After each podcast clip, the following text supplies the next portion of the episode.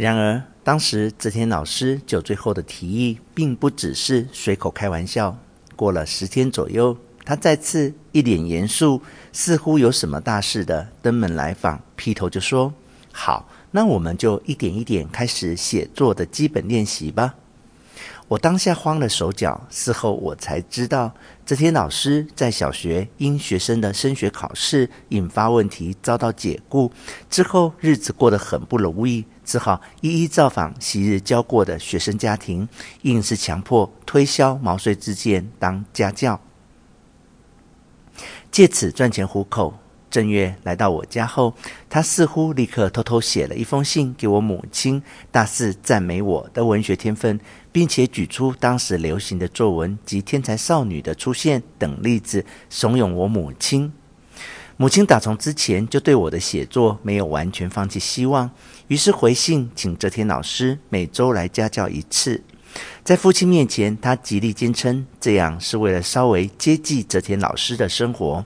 父亲似乎也觉得泽田老师曾经教过我，不大好意思拒绝，于是就不情不愿地同意让泽田老师来做家教。泽田老师每周六来我家，在我房间鬼鬼祟祟讲的都是些很可笑的事情，让我真的很受不了。要写文章，首先就必须正确使用格助词。他把这种理所当然的常识当成天大的药物，反复提及。他举例说：“太郎玩院子，这是错的；太郎到院子玩，这也是错的。应该说，太郎在院子玩。”我听了忍不住嗤嗤笑。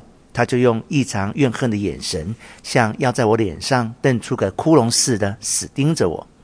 然后长叹一口气说：“你欠缺诚实，就算才华洋溢，人如果不诚实，做任何事情都不会成功。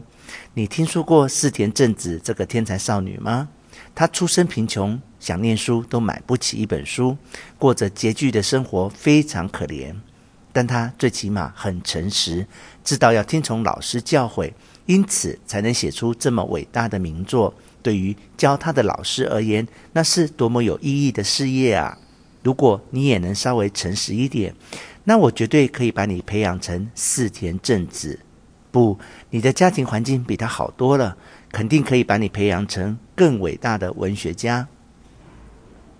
我自认在某方面比柿田正子的老师更进步，那就是德育。你听说过卢梭这个人吗？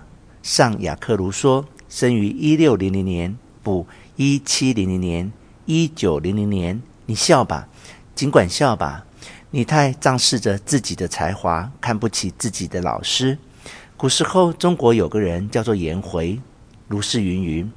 他滔滔不绝讲了一个小时后，若无其事地打住，说声：“那我们下次再继续。”就走出我的房间，去起居室和母亲闲聊两句后告辞。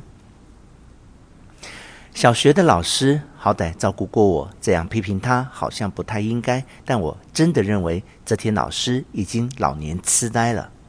写文章最重要的就是描写，如果不会描写，人家看不懂你在写什么。诸如此类理所当然的废话，他居然还能一边看着小记事本，一边滔滔不绝。比方说，要形容地下雪时。他说着，把记事本塞进胸前口袋，肃然望着窗外细雪，宛如戏剧情节般纷纷飘落的情景，说：“不能形容大雪哗啦啦落下，那样没有下雪的意境；大把大把洒落，这也不对。那么，如果说偏南落下，这个怎么样呢？还是差了一点味道。沙沙落下，这个接近了，渐渐接近下雪的感觉了，这很有意思。”然后他一个人摇头晃脑，一脸感叹地交抱双倍：“簌簌落下如何？这简直是在形容春雨嘛？还是沙沙落下好？最后该再来个结尾吗？有了，沙沙沙的飘然落下，这样接续也不错。沙沙沙的飘然落下。”他低声呢喃，仿佛要仔细品味那种形容词般眯起眼。可是下一秒，他又忽然说。不，还是差了一点啊啊！大雪似鹅毛，纷纷散乱飞。古人的文章果然写得对啊，用鹅毛来形容真是太贴切了。何子同学，你都听懂了吗？然后老师这才第一次扭头正眼看着我，我觉得老师可怜又可恨，忽然很想哭。但我还是忍耐了整整三个月，一直接受那个可悲又毫无章法的教育。但是最后，我连看到泽田老师都倒胃口，终于向父亲和盘托出一切，恳求父亲不要让泽田老师再来上课。父亲听了我的叙述说：“这倒是意外。”父亲本来就反对给我请家教，只是看在接济泽田老师的份上才妥协，勉强同意聘请老师来家里上课。没想到老师居然这么不负责任的教授作文。父亲还以为每周一次的课程至少能帮助我学业进步，于是他立刻和母亲爆发严重的争执。我在房间听着起居室的争吵，不禁大哭一场。为了我的事引发如此骚动，我觉得自己真是天底下最不孝的坏女儿。我也曾想过，与其如此，不如专心学习作文和小说，让母亲高兴一下也好。但我就是不行，我完全写不出来。什么文学天分，打从一开始就没有。就像下雪的形容词，肯定也是泽田老师比我厉害吧。我自己什么都不会，还好意思嘲笑泽田老师，真是一个蠢女孩。就连沙沙作响、簌簌飘落这些形容词，我压根都想不出来。听着起居室的争吵，我深深感到自己是个没用的女儿。